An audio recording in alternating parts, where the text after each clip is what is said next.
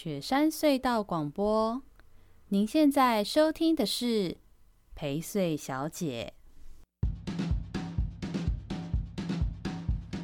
Hello，大家好，我们是哈拉充能量，我是瑞克啦，我是艾米。哎，瑞克，请说。你知道在今年十二月十八号啊，在台湾要进行四大公投吗？有听说过，但还不知道内容是什么。然后你知道这个公投对台湾来说是一个全新体验哦。真假？怎么说？因为这一次的公投啊，是第一次不跟其他选举一起举办，纯粹的公民投票日。所以这次有哪些议题要投票嘞？第一个要讨论目前停用的核四是否要启封，以及商转发电，这好像蛮重要的。第二个要讨论政府是不是应该全面禁止进口含有有瘦肉精的猪肉，这好像跟我们生活也是息息相关。然后第三个要讨论公投是不是应该要跟全国性的选举同一天举办，还是要分开呢？好像也蛮值得讨论的。然后第四个啊，是中油第三天然气接收站迁离桃园大潭的早礁海岸。哦，传说中的早教议题是吗？诶，那这四个议题啊，瑞克你怎么看？其实我还没有想法诶，大家对于这些议题的了解程度都还不深。对啊，我就是这样。然后目前台湾各个主要政党的立场也不太一样。嗯，所以现在有个非常赞的 Podcast 公投议题串联活动。哪里？公投单选题，讲你个圈叉。什么是圈叉啊？圈叉就是让你尽情讲个痛快啊。哦，是不是大家在讨论的那个几个同意，几个不同意啊？诶，这个活动啊，就是希望听众可以明白了解各个议题的正反方论点以及看。法不是只是以几个同意几个不同意就去盖章，so ga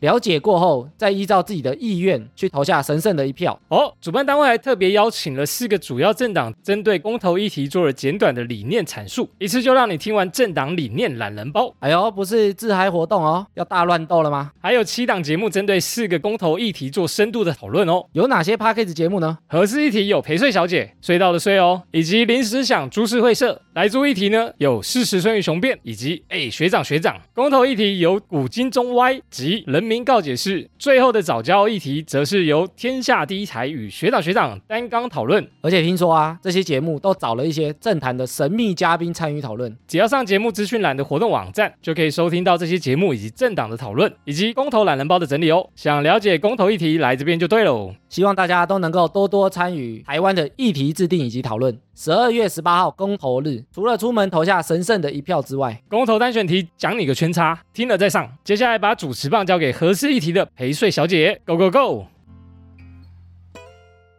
大家好，我是薛神颖，欢迎收听好久不见的陪睡小姐。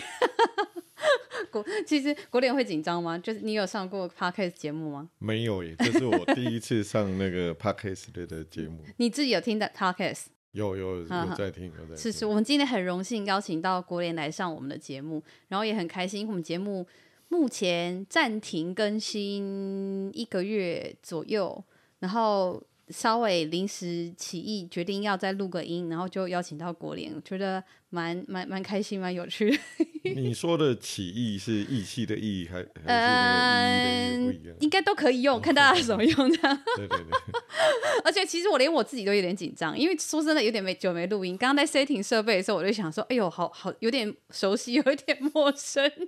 然后最近如果我们出去，呃，就如果聚会啊、拜访啊，还是有遇到任何的熟人啊，有蛮多本来都有在听我们节目的朋友就在说啊。你们最近都没有录音的，我们现在通车都没有东西听的，什么什么的，所以我觉得蛮有趣的。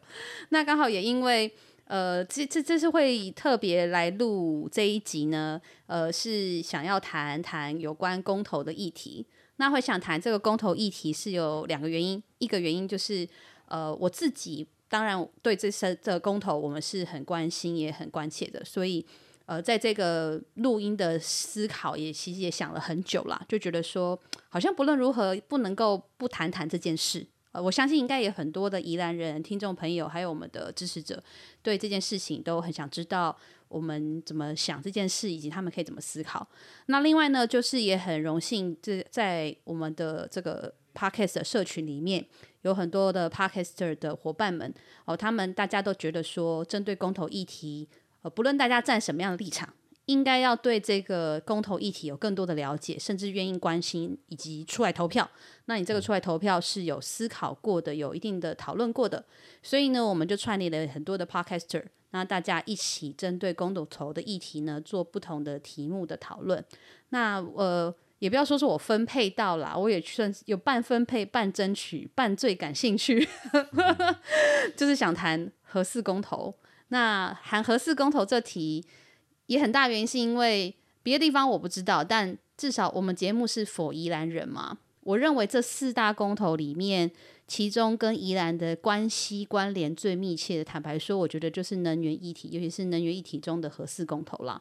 所以我们就特别想要多做多谈这一题。那今天当然不只是谈核四公投，可能也会稍微带到一下其他三题，但我们会谈更多有关核四这件事情，呃，是怎么回事？这个公投是怎么内容？这样子。那今天邀请到国联，对国联，呃，大家好，对对是。你看，我们是多生疏，越来越不知道怎么 cue 来宾。这个国联呢，是认识很久的好朋友，一个非常照顾我们自己的哥哥。然后，呃，我跟你认识是什么时候的事啊？好像很早哎、欸，是选举吗？选举，选举，是因为选举吗？选举真是害人哎、欸，对不对？我不是我意思是认识你，我很荣幸。越来越不会聊天了，但但就是好像真的都是选举大家认识，好像也是因为议题啊，我知道了，以都盟。那个时候，宜那时候有在参与宜都盟的评鉴跟一些活动，是是。然后那时候我也觉得说，这个老师也是出头真济，又宜都盟又环盟又无微博。你好像客家宜兰的客家联盟你也有参与，所以你们家有客家背景吗？呃，我们姓有的哦，他跟东山这边有关系的。嗯。呃，还有祖籍也是在福建的诏安呢，哦，兆安客，哦，我们是属于诏安客。哦，是是是是是，所以其实宜兰也有一些客家的族群跟朋友，哦哦哦，有一些渊源，但可能现在在语言或文化上比较没有像其他的客家庄那么深刻这样子。很早的祖先是从诏安那边过来，但其实宜兰大多数还是以闽漳州、泉州为主。对对对对。久了之后，其实。我是国中的时候，因为我的老师是邱水金老师，啊，嗯嗯嗯，他对这个这些这些文史很有研究，所以他那时候请我们去看家里那个新竹白啊，看说自己的祖籍是哪里，然后他就可以判断这样，对对，然后他主要那时候也不是要判断什么你是闽南还是什么什么那些，他就会告诉你啊这个地方的什么故事什么故事，啊他当时就跟我说啊你。你早安呢？你当做你是闽南人嘛？我我讲讲讲，不是，你是 客家人，你是客人。但是我我都没有讲 客客家话，我刚要讲台语呢。你讲还是因为来这里之后，都都变成这样。对，这所以这也是一个有趣的族群变化。然后，而且这样你看，你不只是有客家背景，对于宜兰的客家事务参与，同时就像刚刚说的嘛，我们认识的时候，因为选举，因为。呃，环盟因为宜都盟就是这种公众事务的参与，嗯、所以今天会邀请国联也很大的原因是因为呃，国联老师，哦，对，你这正职其实是学校老师，老 师对，他其实正职是国小老师的，从头到尾他没讲到他的正职这样，对，那国联老师事实上他不只是学校老师，他。呃，课外课后，以及他作为自己的公民的身份，他参与非常多宜兰这边的公众事务。嗯、对，那本身。也，你现在是我们宜兰县环保联盟的理事嘛，对，对不对？对，对，所以宜兰县环保联盟其实针对宜兰县的环境保护相关的议题长期耕耘，那尤其是针对核能的部分也有很多的了解，或是对宜兰人看核能的这个态度有蛮多的想法的。嗯、哦，所以这也是今天特地会想要邀请国联老师。这个跟我们来一起聊聊核能核四还蛮重要的原因啦。那我们就也就赶快劈头就来谈谈到底核四公投核四是怎么回事吼。首先，其实我觉得这题应该是问烂了，但是事实上还是有很多的人不知道。因为我自己在呃我的听众的朋友，如果继续跟着我们的社团或脸书走的话，大家应该有发现我们在上个月其实有办过，就是关于这个公投的。讲座，那是办在罗东的那个仙阿庙城隍庙那里。那我印象很深刻，就是我以为这题应该大家都知道，但是只要我一问的时候，大部分乡亲还是不晓得，就是到底核能占我们的能源比例是多少这件事情。他们大概都觉 得占很多，对，所以才会这么重要。对对对，所以现在才一定都要讲要重启，好像没有重启，嗯，我们能源就会就电就会缺，是是，所以大家都感觉都是凭一个感觉，那陈应该。很了解这个数据是，是啊，是是是，我印象很深刻，就是说我问相亲说大概多少，嗯，保守估计大家都会从十五趴开始开始猜，然后没多久大家就开始猜二十二十五、三十，该画给，对对对，因为觉得河南应该计就五三分之一吧，这样子，然后就会觉得这样，因为至少目前有三座。他可能猜一座十趴，三座三十趴，嘿嘿嘿，哎、欸，感觉蛮合理的哈、啊，对不对？然后，所以当我们公布答案就是就是六趴的时候，然后这时候所有的乡亲就会说啊，叫老趴鸟、哦，老趴安内五阿伯跟他马伯差吧，这样子，对，就是在能源的部分。它的占比是多少？这件事情事实上还蛮多乡亲不知道的。嗯、那你自己有什么观察吗？就是宜兰的乡亲对于能源的配比的了解度，以及他们会关切说：诶，那在台湾的能源配比使用上，甚至于宜兰人对能源的这个选择上，大大家其实会有什么样的角度跟思考呢？其实我觉得一般民众哦，最主要都会想到，其实就是不要缺电就好。对对对，这第一个最重要。相同的系，像我们宜兰的部分哦，嗯、大家比较常甚至听到还有一个叫地热发电。哦，对对对。我们最近还有一个清水的地热厂也才刚启用。嗯嗯，那这个都是为了我们环境的永续而做的一个努力嘛。嗯。那再生能源部分一直以来都有很多啊，像我记得我自己在当总务主任的时候，我们学校就会去。开始申请那个太阳能发电，嗯，可是那时候的政府哈，我就不讲是哪一个时代的，其实他没有很注重这个，所以也没什么奖励，他也没什么优惠，所以学校大家不会主动做这件事情。那个感觉上是有点做个就是样子啦，说啊，你这个地方有做太阳能面板什么，嗯嗯嗯，不是像说现在就是。像你现在有点形式，不是实质上真的有发电的效益的这样子。但是现在自从蔡英文总统上任之后，他就大力的去鼓励公家机关的屋顶来使用这个太阳能，因为他那时候有一个二零二五的飞核家园的目标嘛。是。那所以我们其实你现在去看各国中小的屋顶，应该大部分都已经。装饰好那个太阳能的面板，嗯嗯，其实装学校的屋顶哦，装饰这个其实也有它的好处。第一个就是说，那个学校啊，像现在不是班班有冷气嘛，对对对，每次到夏天都很热。可是如果你有装那个太阳能屋顶的面屋顶哈，其实也是有一些哦，它也会降温，因为等于是多了一个顶棚的概念，不会直接晒在那个学校屋顶上。对对对对，哦，是是是，也有一些的降温效果。嗯嗯，那。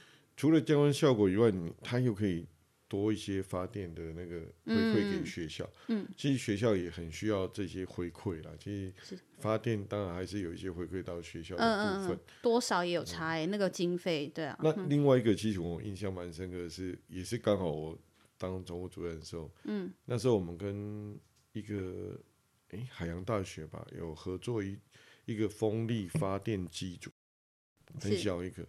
但那个也是一样，我感觉就是宣誓的意义大于实质意义，因为后来我把它装在我们学校那个体育馆的上面，然后呢，它就是反正变成就是比较属于教育使用啊，就是我那时候会带学生上去，有点展示实验的概念，然后它就会真的对它连接到下面哦，它发的电力刚好只能让我们一个走廊哈，就它旁边的走廊，一盏灯吗？可以亮。这样子，嗯，对啊，这样子还是很容易让人家觉得说，这种再生能源或永续能源能够发电，但是要普及是有困难的，反而会导致大家有这种误解，对，对不对？然后，然后我们就会有一个荧幕上面会有那个、嗯、这个已经发电几瓦，嗯，嗯嗯，就是今天发电几瓦的那个。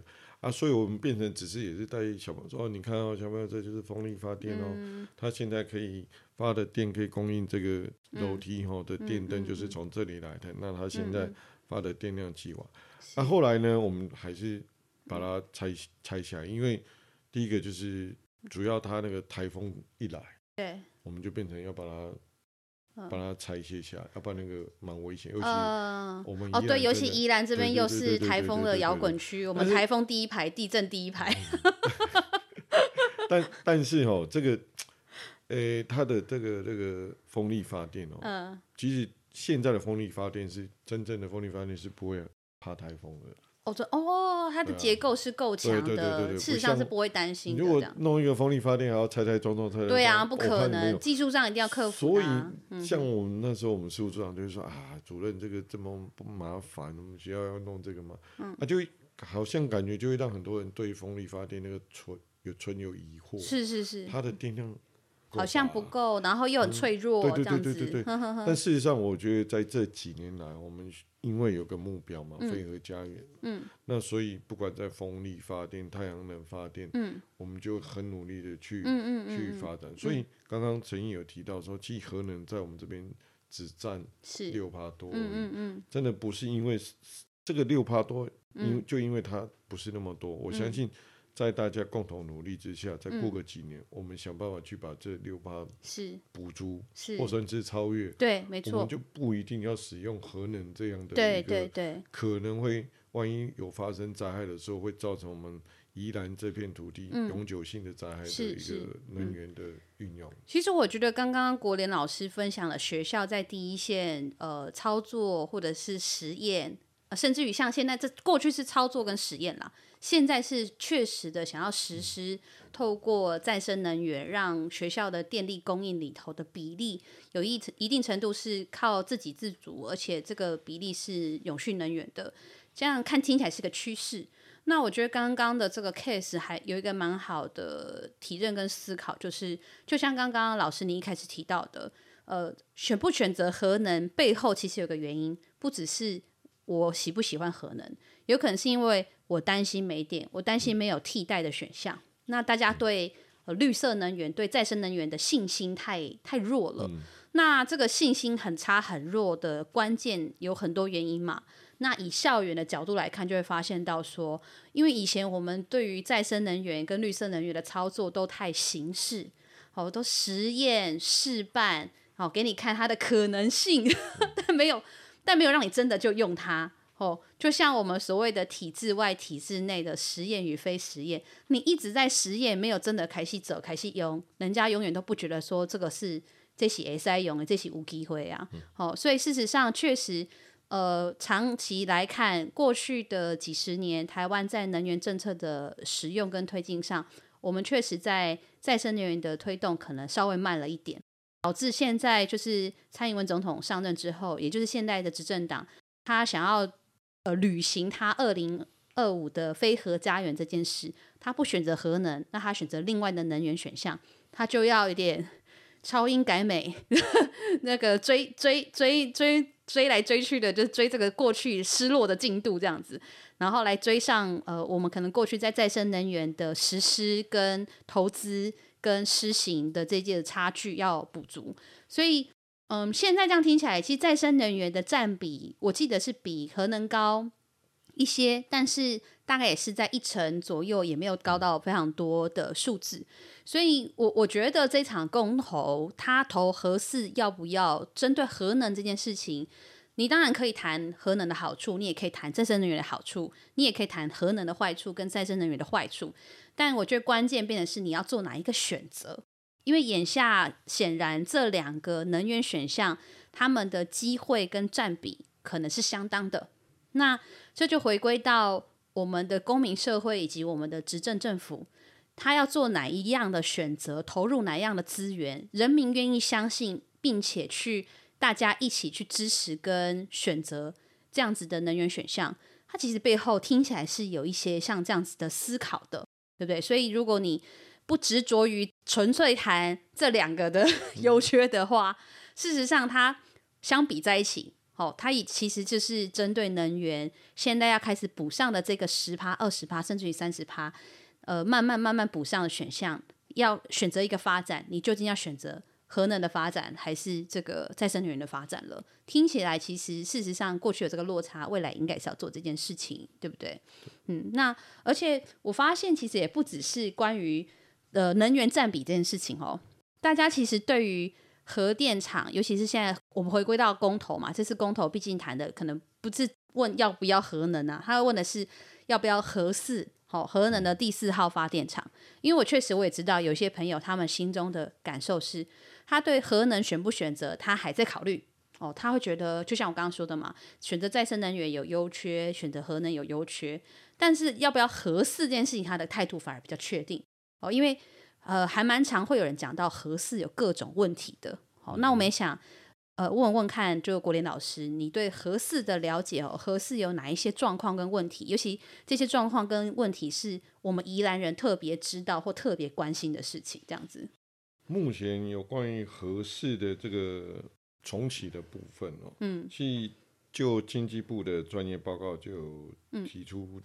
几点呢、啊？嗯嗯嗯，第一个就是它一号机的安全测试未通过。是，那这边可能很多人都会提到说，故意他讲的叫做运转测试通过。嗯嗯嗯，其实运转测试跟安全测试这是两个两件、哦，这是不一样的事情吗？不一样的东西啊，它运转不就能运转就不就安全了吗？车子能跑，但不代表它安全了。就像我们常常看到那个车子冲撞的安全测试啊，哦、或者是那个刹车。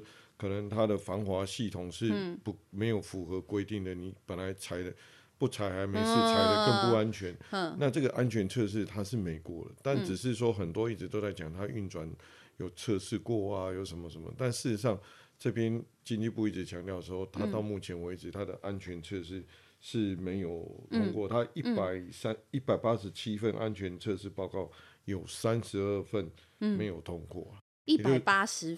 七七里面有三十，嗯，对，那里面那又有提到说，它有一个安全紧急柴油发电机的测试，还有一百零五项缺失。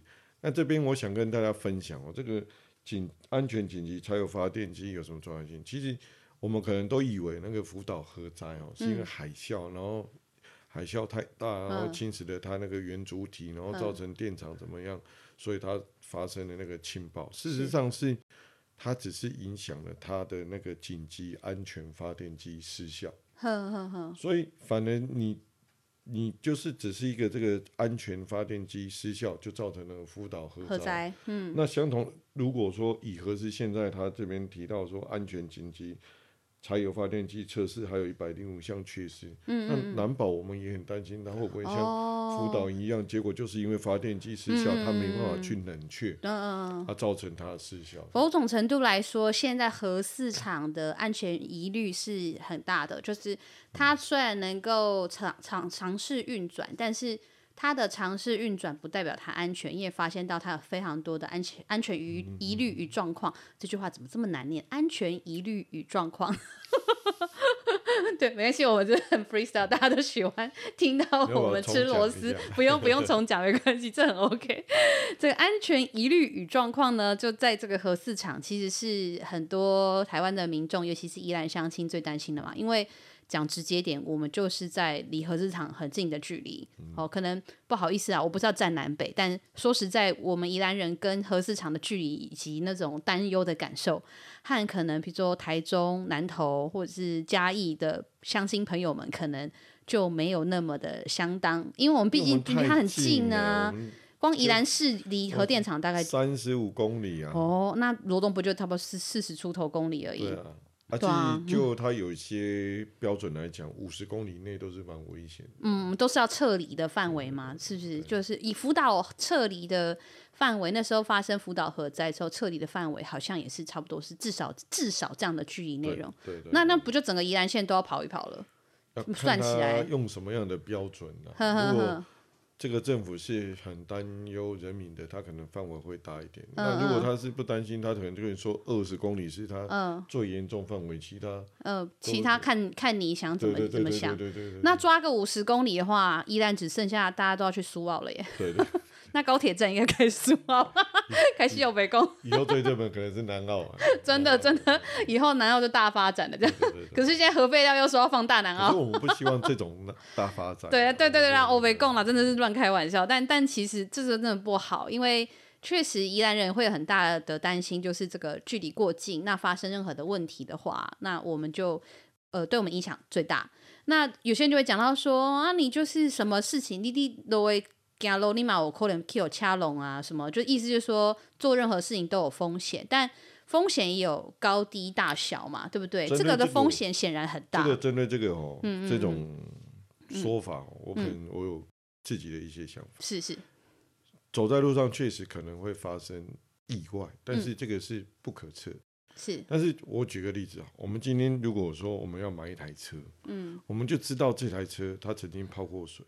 嗯，哦，那曾经这个零件是从别台车换过，就好像现在 A B 车，对对对，就好像现在那个合适它的一号机是从二号机那边再换过来，哦，这个也是它的安全的一个大家有疑虑的地方，是是是，他从另外一台车换过来零件，嗯，但我们当然不能说一定就不行，但是还有很多的，当这个台车有这么多问题的时候，我相信大部分的人会觉得说，它跟新车完全新的。嗯，安全性是有落差，是啊，而且它也毕竟没有还没有通过所谓安全性测试，它跟原本的一些车子还是会有落差。嗯嗯，那就跟所谓的啊，可能它就意外，只是说这个意外的几率一定是比其他的多。对啊，而不能针对说，那反正走在路上也可能怎么样啊，所以我们就这边不是意外。嗯，而且发生意外的时候的严重度可能也差很多。对，因为嗯。有些意外可能我们啊住院啊疗养啊开刀什么的，可是像辐射核灾这种东西，嗯，可能就没有办法是是医疗可以治疗。是啊，是是是是是，所以确实啦，就是说自己是一种观点跟角度。那尤其又回到呃，就是再讲一次，就宜兰人对宜兰人来说，深切会有感受或者思考上比较不同的，也是因为呃，我们距离核电厂真的太近了。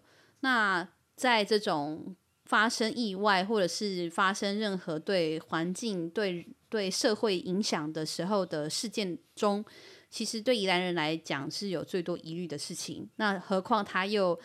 过去在这个试做的过程中，哦，做了这么多年，哎，他做总共做了多久啊？他是什么时候开始的？他是他开始真正的新建是从一九九九年开始兴建，是哦，一九九九，那到现在应该是二十二年，是。但是他原始一开始决定要盖这个的时候，应该是一九八零年代了，就开始决定。其实他最开始也并不是说要决定在合适现在的厂子，嗯、应该是在另外的厂子，是。那时候他反正。那时候我看治疗是美国本来不觉得合适安全，它是另外。嗯。那最后我们选择是美国觉得不安全的地方做了哦，是哦，所以本来想要建合适的地方，它是哪里啊？还是有印象吗？嗯、可能要再找一下，找一下资料，对对对对，我们再补给大家。总之，就本来想要新建在一个相对在国外国际的专业者评估过，可能比较相对安全的地方，嗯、但现在建的这个地方反而比较不安全，有问题。它不安全的点是什么？就我们现在那个经济部这边有提到，就是那个地震带啊，就是在核四之封存之前，其实都比较没有提到，嗯、有虽然有提过，但就一直就用旧有的报告说，其实那边是没有地震带，而且它是在那个嗯、呃、比较永固的那个什么岩盘上，是。是是盖核四厂是盖在那个岩盘上，嗯，但我。那时候去立法院就参加那个应该是记者会、公听会，陈文山教授就讲，嗯，他就发现了他的外海，嗯，其实有一个，现在就证明了嘛，外海有一个九十公里的断层，对，那现在说它下面有一个 S 断层，也大概两公里，刚好有穿越过，所以它也是断层第一排，对，跟我们宜兰人也没有多远嘛。以前那种以在以前可能。研究的时候，大概可能都认为它是个不会活动的断层。是，但是像车龙埔断层，在它真的造成九二一灾害之前，大家也不知道它是会活动的断层。是啊，是啊，天晓得还可以就是跑这么远，然后影响这么大，对啊，我还印象很深刻，就是前呃今年初吧，还是去年，我有去到那个南投的时候去了一那个，他现在已经是九二一的纪念园区了，就是之前那个学校嘛，嗯、那个国小。我常常都要带学生毕业旅行都要去 去参观，我大概去我大概去十几次。我我坦白说，我从九二一发生之后，好像中间有曾经因为校外教学去过，但是真的已经很久没去了，至少应该有十年之类的。嗯、然后就因缘际会去的时候。呃，他有一些整理嘛，所以跟过去我我去的时候的印象不一样。然后我印象也很深刻，就是呃，在看到那个他不是有那个操场整个凸起来，嗯、还有学校整个歪掉的那些那些都留在那里嘛，断层的。对对对对对，我我我看到那个现场的时候，我真的很深刻感受就是，哇，这种力道跟力量。完全我们人类无法想象诶，而且它不用多，它真的就是几十年一次，它其实对整个环境社会的影响真的是很不容小觑的。那我们也不要说杞人忧天，但是我们确实应该是要未雨绸缪。我们对于像这样子的呃地球的力量、环境的力量，确实是要敬畏，而且必须要有所准备的。我觉得那种感受还蛮深刻的。那。别的力量不复说啦，我们宜兰人又几乎整天都在，就你你到随时如果地震，宜兰就哦地震哦这样，就是太常地震到大家很习惯，可是时不时也是会有一些地震摇到大家觉得很害怕。对，像最最近这两个月也偶尔会有一些地震嘛，而且最近这两个月的地震啊，我觉得比较可怕的地震是，我不知道其他的朋友怎么想。我觉得那种左右摇地震还好，嗯、上下跳动的那种，我觉得超可怕的。那，那种对结构的破坏好像也是特别严重。嗯、对，呃，要先跟我的老师对不起，我有点忘记是 P 波还是 S 波，就是 还给老师了，对，还给老师，对不起啊。老师，我听我这一集了。欸、至少你还讲得出来 P 波跟、啊、对我至少有印象。老师再帮我去社团补充一下，帮大家科学一下。总之就是我记得的那种坡，也是我曾经有讲过，那种那种坡其实它传递的速度啊、破坏度什么的，就那个是影响很大的。那那这样子的地震断层，其实都好发在宜兰，甚至像现在核四厂的，它就是经历在断层带上面。对，那那个呃，可能的影响肯定比你本来新建的位置，如果是选择在不是在这样的地震带，可能都就风险都更大嘛。对，所以我觉得可以想象跟理解宜兰人为什么特别对这种可发生灾害的不可预测性跟影响性。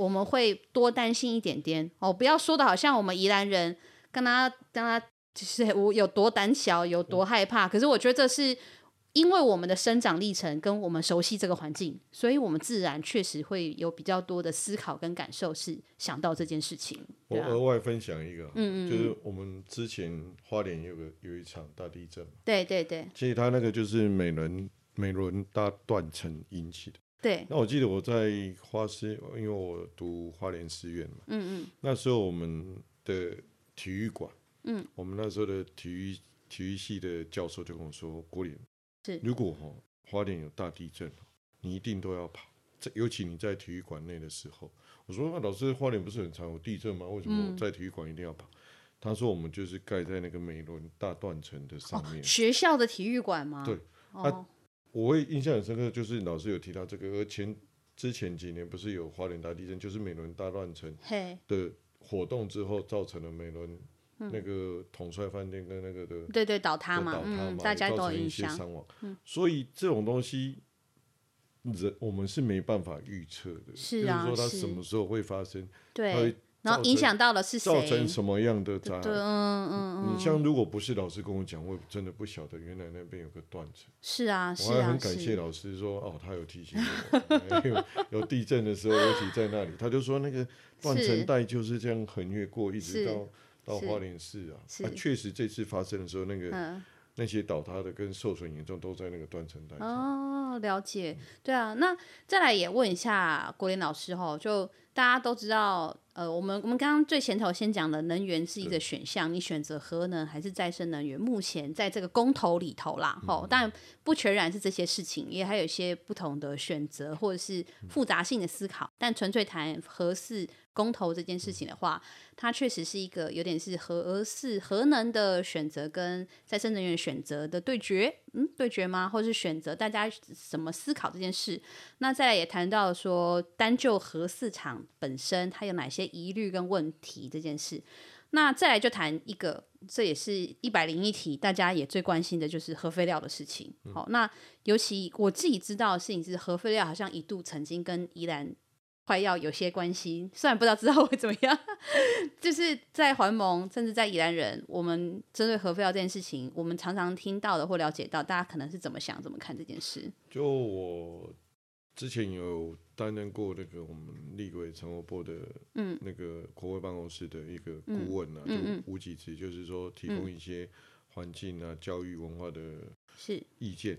然后那时候我们也知道说，其实台电曾经把我们大南澳地区、嗯、不能讲南澳，它叫大南澳地区啊。差差别是什么？它是整个，它那个是有个大南澳的岩盘在地下。哦哦，所以它是以地理或者是地球科学的角度讲，它的名词是的，大南澳是这个，不是那个县，不是那个乡镇的。对，所以它是比较。哦呃，那个区域啦，这样靠近汉本，甚至有一些地方是在花莲呃，所以那个叫大南澳地区是。那一个就是台东，还要找一个最终核废料的最终处置厂。最终处置，所以意思说现在处理是暂时的，都是暂时，包含他的、哦、本来现在像现在侯友谊市长，他一直不肯给他建造的干式储存厂，嗯，那也都是临时的。干式储存厂本身也是临时的，对对对对，只是只是先、嗯、他要先做一些处理啊。我知道，我印象好像说，现在核废料们和就是那些高阶的最危险或是影响最大的高阶的燃料棒，它现在都是继续放在它运作那个池子里面嘛。那这池子快放满了，所以他把它拿起来放到外面，他才能再继续用。那现在就是光是要拿起来放到外面。我我有点像是我洗衣服放下去洗洗洗洗洗洗到我这个这时快满，我总是要拿一些起来，先把它滴滴水粘搭，然后光是那个滴水粘搭收在，就是这个新北市市长都不愿意提供，也觉得不适合嘛。就是这个，我相信应该任何一个人执政新北市，应该都不会愿意。他都已经盖好很久了，啊，但还是不给他放嘛。其其实连。朱立伦自己都不给、啊，不要哦哦是哦，不是从伦伦你怎么这样？不是侯友谊的时候才不给、啊，朱立伦的时候就不合法建造，是是是，对啊，那他你看他连就是三个末啊被提出来燃油大的时候，大都无，何况是燃油大要另人家修起来嘛，就是等过来看你被修起来修好好势的所在，就是所谓的。永久处置、永久处置储存，所以本来曾经想要放在宜兰的大南澳地区，或是台东，很多人去抗议啊。哦，我们还是很多人去抗议，对，就是反对他放在大南澳地区、啊嗯，因为全世界到现在还是没有人找到可以永久处置。嗯嗯嗯，我自己也有印象，那时候呃有在热议这个选址。就是选择选址这件事情真的是很敏感，现在依然是高铁了。就我印象中，那时候有在谈到这个选址的议题的时候，就是呃核废料高阶的核废料最终处置处理，也就是要把那边存放，它不是有个半衰期嘛，或者几百万年，就在那个地方存放几百万年这件事情的厂区或者是场域。的这个选址刚好是我在当议员的时候，嗯、那那个那阵子这个议题在热议的时候，印象还蛮深刻的。我们自己宜兰县境的三位原住民议员，原住民籍的议员，呃，一起联合质询，然后也联合举了手举牌，说反对核废料放在大南澳。是啊，我记得印象很深刻。这应该是 Google 可以找得到新闻的，嗯、我们这一样再 放给大家看，这样子。嗯、对，那。那嗯，我觉得这很明显，就大家对于核废料的处置储存，其实大家都很抗拒，也很反对。尤其是宜兰人，我们居然被选择是适合跟可以考虑存放的地方，大家的反弹力道又相对更大。万一出事的第一个影响的就是你。对。然后现在不好的那个核废料呢，也第一个又是想到你。嗯嗯，那对我们宜兰人来讲，情何以堪？是啊，是啊，对，这真的真的核市呃核能先不说，但核市场本身这件事情对宜兰的影响真的是蛮剧烈的哎，所以这个都是我们在这次的公投里头啦，就分享给大家，让大家知道一下，也许对一些宜兰人以及对宜兰这个环境的思考，其实我们。呃，可能有更多的这些是可以了解，或者是更应该要去关心跟指导的。那其实现在我们也聊的差不多将近尾声哈，我我觉得也可以稍微问问聊聊，就说。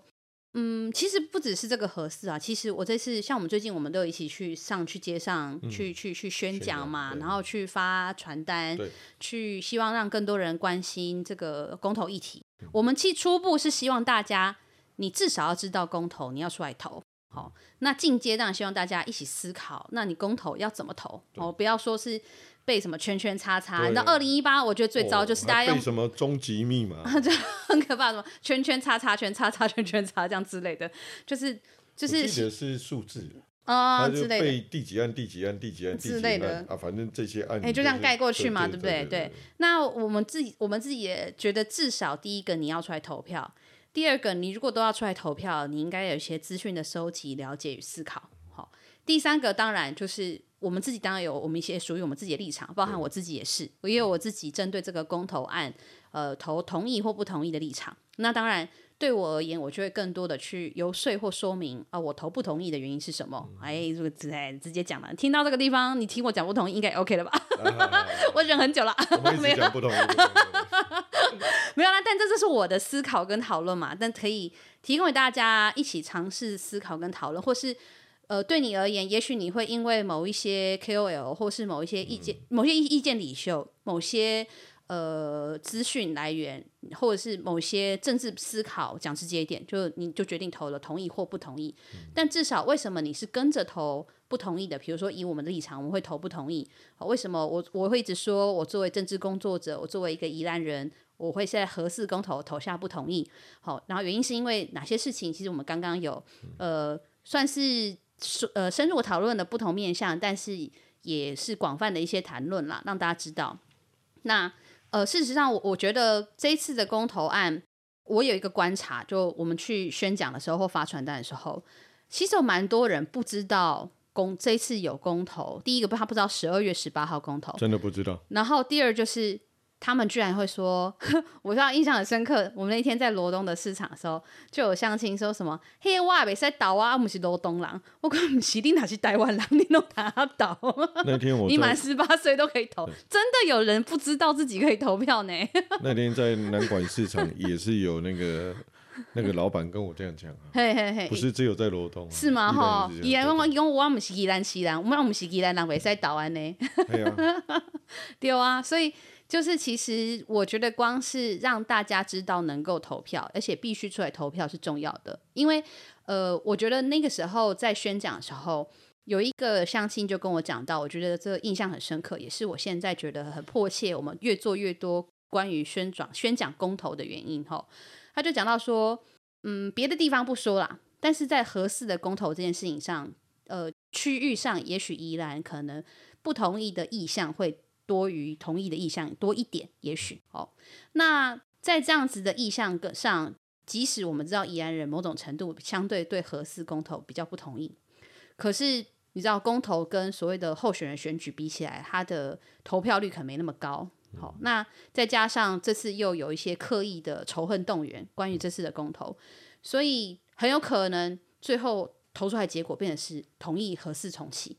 那这时候宜兰人就求了，就是哎，就觉得说没有特别去投票，就会够搞一搞，这个结果居然跟我们某种程度地方的意见或者是影响这么深刻，我们却没有表达。那我觉得这是最可惜的。嗯，所以真的是要呼吁听众朋友、我们的观众朋友，大家在听完这个节目，甚至去听听看我们串联其他的 podcast 的节目的时候，呃，一起思考这些不同的议题。好，不论你的立场跟你。听到的这个节目的的来宾或者是主持的立场一不一致，或是他们有特别特定的立场，他其实带领大家做讨论。但不论如何，我觉得让大家对这些公投议题有一定程度的了解讨论，然后以至于你能够在那一天一定出来投票，为你的这个公民身份负一个责任，去做一个选择。我我认为这是一个很重要的事情了，对啊。所以国联要不要我们最后也来呃分享一下？因为你自己同时你。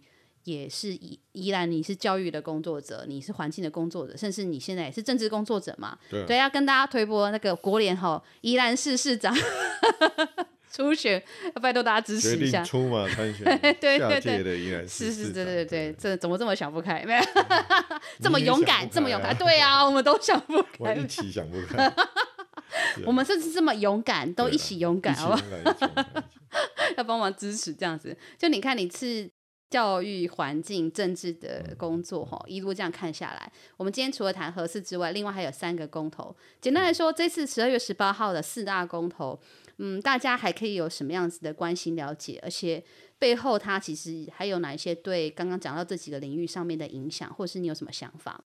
首先，我第一个可能会讲那个莱猪公投了。是是是。原本我也蛮担心的，好像大家应该会蛮担忧，好像被讲的，好像就会又吃到所谓的什么消敌吧这样。对对对。可是就我自己在宜兰市的观察，嗯，民众对这个倒没有很热络，因为以我刚刚有跟陈毅分享说，我们宜兰市好像也比较传统一点，是大部分你都真的都是到传统市场去。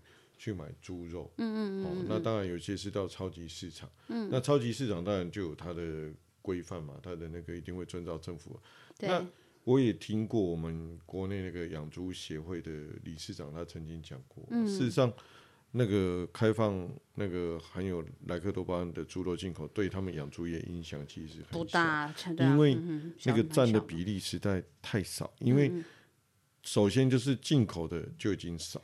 嗯，那美国猪肉占整个进口的又更少，嗯，然后美国猪肉里面又有用含莱克多巴胺当饲料的，嗯，猪，嗯，哦，这个猪肉又更少，嗯，几乎他说这样好像是千分之一的又千分之一，所以那个量对于他们这些，嗯，来讲影响就不大，就是几乎其实，在台湾你真的想要吃到来猪，你反而有点困难，对对对对，然后再来就是说。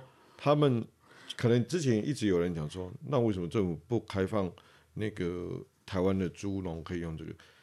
这个理事长他就讲，他们是非常反对用莱克多巴胺，因为他们要做市场区隔，是。因为他们觉就是民众会相信，我们的国产猪是更棒的，是，甚至还有一牵涉到说，他也举例子说，像香港。他们可以外销到香港，嗯嗯，那香港的猪肉的价格比我们这边好太多我们这边是一斤七十几块，嗯，那个时候啦，他演讲的时候，但香港是两百多块。哦，去去到遐一斤变两百几块，三倍呢。你一盒起两两两千头，嗯，同样卖在这里跟卖到。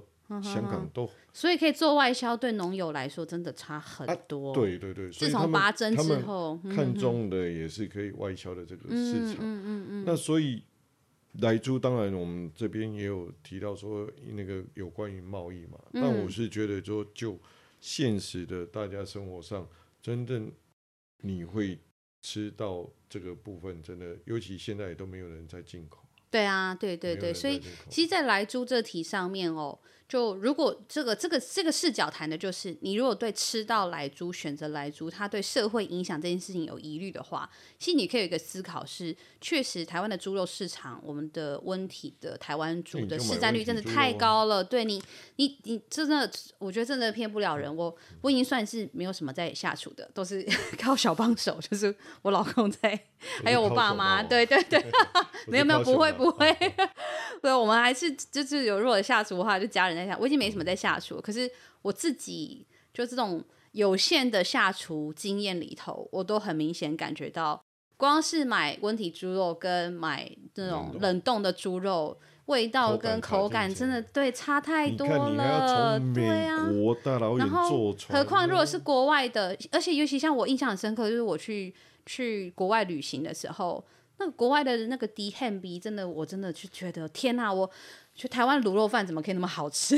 台湾的猪排怎么可以那么好吃？这样也想跟大家分享，国外的进口那么多里面，其实大家都以为啊，因为美国哈怎么腹地广大，所以一旦开放之后，它就会大量什么倾销，对不对？进进口，因为它够便宜。嗯，事实上要跟大家分享，其外国进口里面猪肉最便宜不是美国，嗯，是加拿大。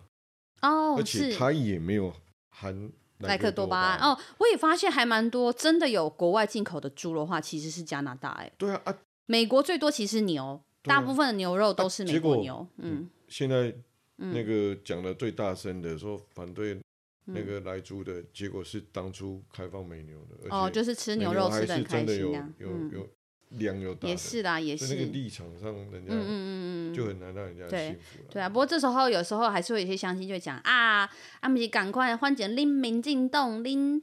拎绿色恐怖弄嘛，按内共下面下面黑。党派讲不过，对啊，对对，但是我们是真的希望大家，呃，就是回归到对就事论事，回归到市场的思考啦。确实，它是一个这样子的差异跟选项。再就是公投榜大选，对，公投榜大选，当初就是大家民怨沸腾，那个公投跟那二零一八，大家都。都都有排队过啊，是是时间太久，大家都忘记排队。我觉得大家最近，我敢说，上一个礼拜大家应该是蛮能回忆的吧，因为你知道我的脸书，我不知道大家是怎么样了，我的脸书呢就会提醒我，就是呃历史上的今天嘛，哦、对不对？刚好十一月底，就是今天是今天我们录音是十二月初，对对，十一月底从二零一四到二零一八的投票都是十一月底嘛。其实因为我们台湾的制度本来投票都会在十一月底。嗯然后上个礼拜就十一月底，就陆续每一天，对，都会回顾，对，就是我我啦，我当然我就有回顾当选与落选 这样说，但我就发现到，我就呃我的回顾里面就有一篇 po 文是，我看台六都这种人口多的地方排队到好几个小时，对，我自己有一点点忘记我那时候排了多久。结果因为脸书的提醒的关系，我回头看，我才发现说，哦，原来我上次我自己在小小罗东镇，而且我还算是比较冷门的时段去投票，我自己也搞了四十分钟，诶，我自己也写说，我投票就投了四十分钟，你投一个小时，依然是一个小时，我在罗东我投了四十分钟，然后我自己那时候那次的动态我还贴写说。呃，我记得我是早上就去投的，然后我也提醒大家说，哦，要尽早出门投票哦，记得投票不是五分钟哦，记得投票可能记就要五十分钟哦，这样什么什么之类的。就是我回顾我自己当时还花那么多时间，然后我就才回想起来，对，那时候真的排队排了很久，就是在那边像罚站一样。那呃，我我觉得年轻人都觉得有点无聊，有点累了，然后你又不能把手机拿出来，那时候公投十几案呢。对啊，对啊，绑大选，所以你那个案子全部全部绑在一起，卡在一起弄，连在一起啊。是，所以你像现在四个案子，大家都还要讨论，嗯嗯嗯，有点觉得多了。那你看那时候是三案，几乎大概也都没在。对，而且我我我们回头看，假设以公投的内容，它的公投内容啊，也就是它的主文章来看的话，公投绑大选的这一题，我个人啦，我觉得我相对反对的原因，也是因为，呃，它它的主文内容。用白话文来说，就是，呃，你要尽速在半年内就跟大选绑在一起。那我觉得绑不绑大选，这当然可以讨论。你可以有一种就是什么，这个比较省时省力，干嘛什么省资源的这类的，你可以有这种论述。这个我我觉得这就是每个人自己的思考跟选择。那但回到一件事情是，我觉得公投它必须要有足够的时间，让公民社会去讨论跟发酵。那这次这个公投案谈说公投要绑大选的这个主文。它其实是要压缩，它其实会压缩你公民社会讨论这件事情的时间的。半年内就要对你半年内你就要马上弄。哎、欸，我我觉得我讲一个直接点，这真的是变成政党操作工具啊！今天不是说，呃，好像我我当然大家知道，我我的我我们是我们是有党籍的嘛，然后大家就讲说啊，那是你国民党可以用这个东西修理你民进党，你民进党还要反对什么的。哎、欸，可是我讲一个难听一点。如果到时候啊，民进党也有一些人取巧拿来操作，你不也骂骂来骂去的，这有什么意义呢？回归到一个事情，不谈什么党派，作为一个台湾的公民，你应该都会认同，如果可以，我们的民主希望进步的话，台湾的社会希望在我们的民主社会跟民主涵养能够前进的话，我们都羡慕欧洲国家、西方国家，有些民主比较进步的国家，他们的公投可以如此的理性又便利。我们要迈向那样子的程度的民主国家，我们势必要经历我们要如何处理公投案在社会里头的操作跟发酵嘛？那你希望这件事情不要沦为政党去攻击或操作的工具的话，你就应该要关注说，这次的公投把大选的这个投票案，它其实是压缩到我们的公民参与的时间跟机会的。对，所以我我个人其实后来说服我，甚至于。我决定我会投比较反对的原因是这个原因哦。如果顺其自然，真的讨论时间够，思考时间够，这个公投要跟大选一起投，maybe 也没有关系。好、哦，但但主要是这一个公投案，它就是直接影响了我们可以对这个题目的了解跟公民社会的处理机会。所以我，觉得这是这这一题里头最深刻的一件事了。其实我也想补充一下，嗯、就是说公投它对我们的影响，一定是非常重大的。是、嗯，所以它很不容易才能够成为他那个公投的案子嘛。他要成立真的也不是很容易了。嗯、那既然他对我们的影响是这么大，为什么我们不能好好去讨论它之后再来做我们的？对啊，对啊，对啊。一旦你跟大选绑在一起，你也，也会很乱。你也很希望这个案子能好好被讨论啊。嗯、结果假设他是跟总统大选绑在一起，大家都嘛都都想到就总统谁谁谁啊，什么、嗯、就是怎么投，就想动算想那个而已。我我坦白说，像二零一八，我自己作为候选人哦，其实我我很当然很关心公投，可是我真的心有余力不足哎。你知道我去拜票的时候。嗯有一些乡亲就会问到我说：“啊，独料刀这些好酸灵，到底是要讲政见啊，对，然后啊，嘿公道诶，我是被安怎倒哈？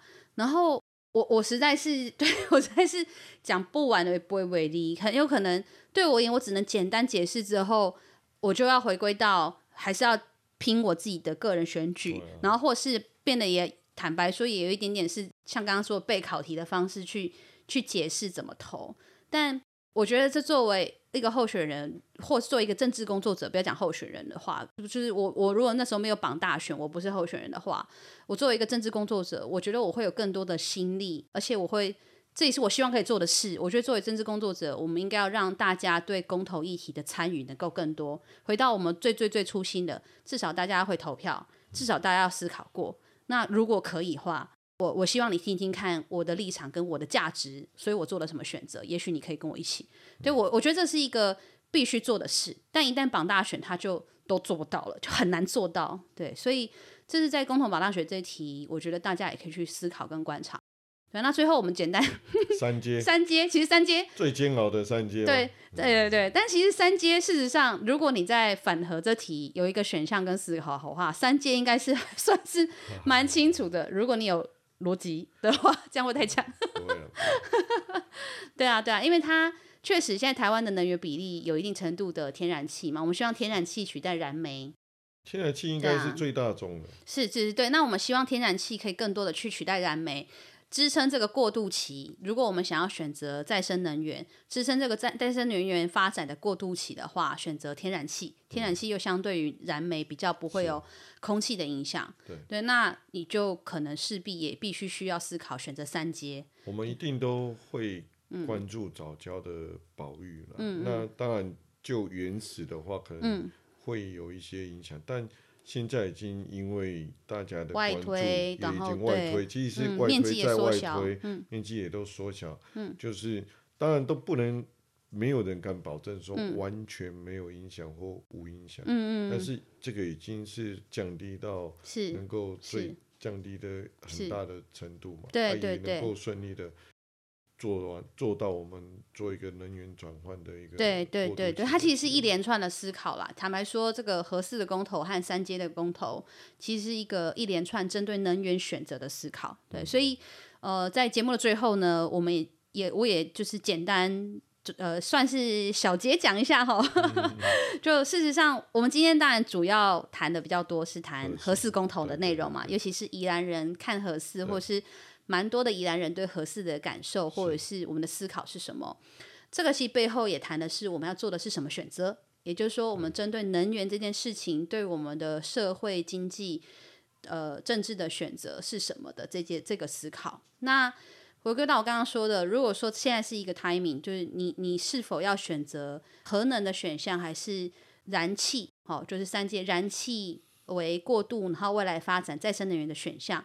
是哪一边的选项呢？其实就会影响到你在这个四大公投里面，光是其中两岸的选择是什么。嗯、那我们今天呃快速的、简单的，但是也带了一些深度的内容，让大家知道，在这些选项上，呃，如果说你和我们的坦白说啦，对对不起哈，我的个人价值选 择就是希望走再生能源多一点，所以我的论述或我的思考会比较多是这些事情。那今天也非常感谢。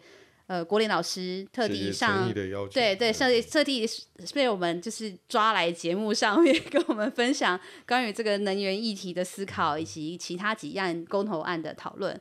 恳切的希望大家十二月十八号一定要出来投票啦，这是最基本的。你就是你你的意见，大家一不一样，大家思考可能也都有很多不同的视角，都没关系。但是你一定要出来投票，这是我们作为台湾公民最基本的权利，也是责任。嗯、哦，那出来投票的同时，也恳请大家有一些思考跟讨论。你也可以尝试跟家人有些讨论啊，别的题目不好讨论或不敢说，但也许 maybe 呃宜兰人回家就可以跟家人聊到说，哎，核市场跟我们宜兰的关系，我们是要怎么想，来去做这个公投的决定。来有这样子的决定，一定会出来投票，有一定程度思考跟讨论。那也邀请大家可以跟我们有，也许思考看看，像我们这样子的价值跟立场，我们在这几案投不同意的情形之下，是一个这样子的原因。嗯、那在这样的原因之下，我觉得不会有最好的选择。两个选择，它本两边同意或不同意，本身都有它的得与失。对，但你要做哪一个选择，而且作为一个台湾的公民，你会为这个选择负责。我认为是最重要的。哦，那背后有没有什么样的政治或者是立场，或是操作利益？这个都无，我认为无可厚非。但是硬要讲这件事情，就不会为例，你也根本就没有办法信任我们的。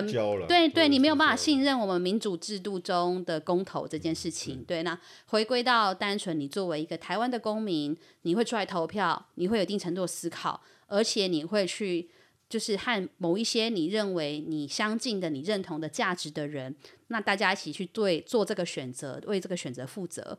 我认为是在这一次的公投案里面最重要也最可贵，也希望大家能够一起努力的事情。